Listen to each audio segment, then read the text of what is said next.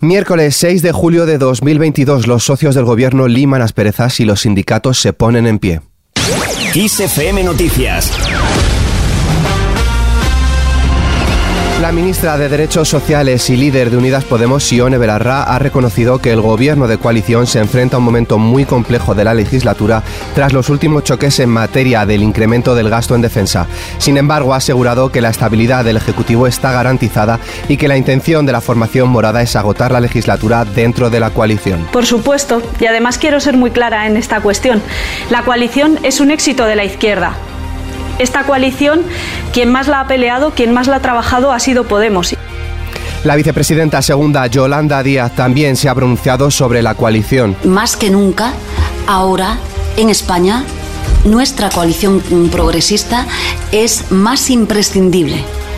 No hay alternativa a la coalición progresista en España y para dar un mensaje eh, de tranquilidad a mi país, sé em, que desde el cuidado que profeso a una coalición que quiero, vamos el presidente y yo misma a buscar todas las fórmulas imaginativas para alcanzar un acuerdo Bolaños también resta importancia a las diferencias en el gobierno. El ministro de la presidencia, Félix Bolaños, asegura que al final acaban solucionando todo por medio del diálogo y ha subrayado que lo que le queda de legislatura se le va a hacer larguísimo a la derecha y a la ultraderecha.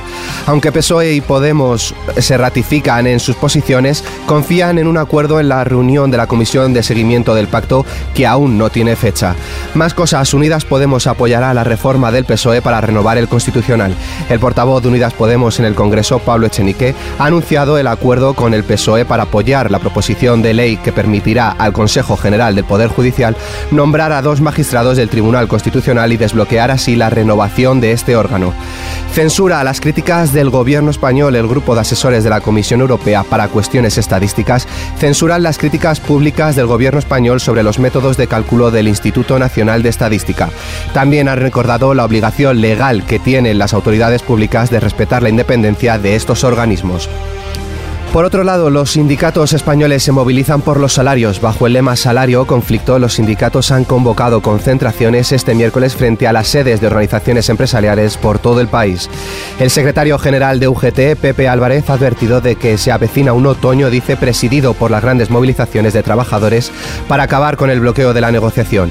En la misma línea, su homólogo de comisiones obreras, Unai Sordo, augura un incremento de la conflictividad social si la patronal COE se niega a pactar un acuerdo salarial que permita garantizar el poder adquisitivo de los trabajadores. Escuchamos a Unai Sordo. Todo tiene que ver con la campaña conflicto-salario.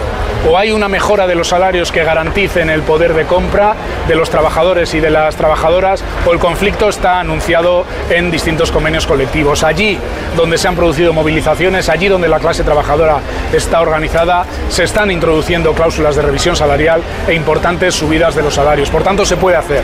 Es cuestión de organizar y de decirle claro claro las organizaciones empresariales que no puede ser por su parte, Antonio Garamendi dice que no rechaza las subidas salariales. El presidente de la COE rechaza indexar dichos aumentos a las inflaciones para evitar los efectos de la segunda ronda y la pérdida de competitividad.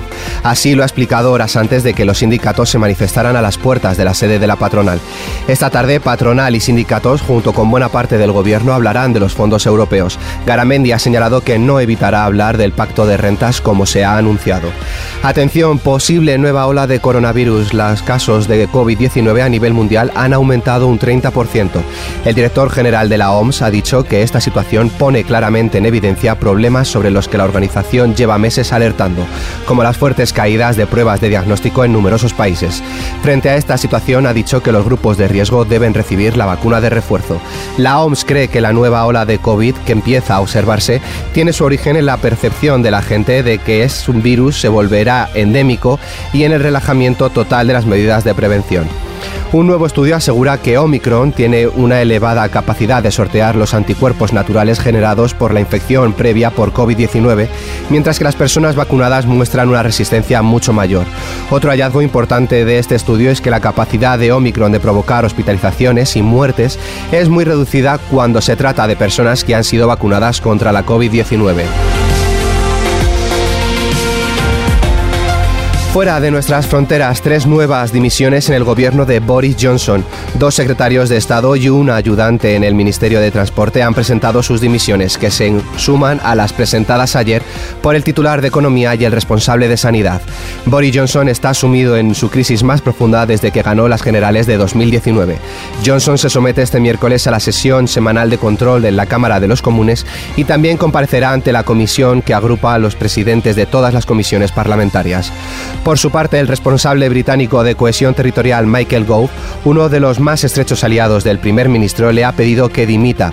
El responsable británico ha indicado que no está de acuerdo con que Johnson se mantenga al frente del Ejecutivo ante el reciente aluvión de dimisiones. Más cosas, la Comisión Europea ha logrado sortear el principal obstáculo que tenía por delante su propuesta para que ciertas inversiones en plantas atómicas y centrales eléctricas de gas se consideren verdes. Una controvertida clasificación que llegará a los tribunales.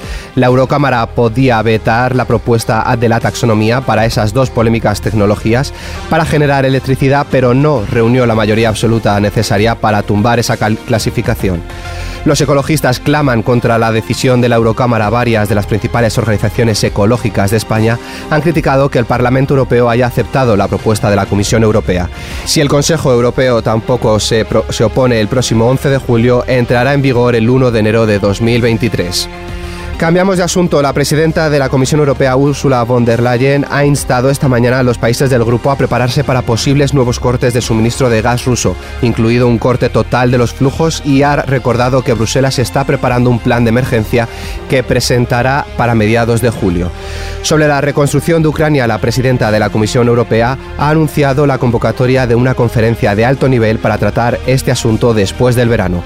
Kiev ya comenzó a planear proyectos para rehabilitación del país el pasado lunes. Von der Leyen se ha mostrado convencida de que la tarea de reconstruir Ucrania tras la guerra iniciada por Rusia en este país necesitará las manos de todos. Mientras tanto, Rusia educa a sus jóvenes en patriotismo. La Duma rusa ha aprobado la creación de un movimiento social y patriótico nacional para niños y jóvenes. El fin es consolidar la sociedad rusa en momentos en que Rusia combate contra Ucrania y se enfrenta a su mayor crisis con Occidente en las últimas décadas.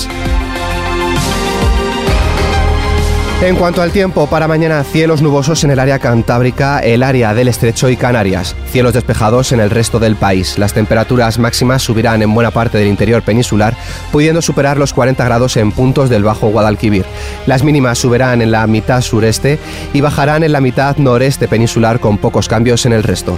Y atención, llega la segunda ola de calor, será a partir de este fin de semana y afectará a todo el país, incluidas las Islas Canarias, y podría prolongarse hasta mediados de la próxima semana. Se superará los 35 grados de máxima en amplias zonas de la península a partir del sábado y más de 40 en los valles del Tajo, Guadiana y Guadalquivir. Con esta noticia nos despedimos por hoy. La información continúa puntual en los boletines de Kiss FM y como siempre ampliada aquí en nuestro podcast Kiss FM Noticias con Gustavo Luna en la realización. Un saludo de Álvaro Serrano.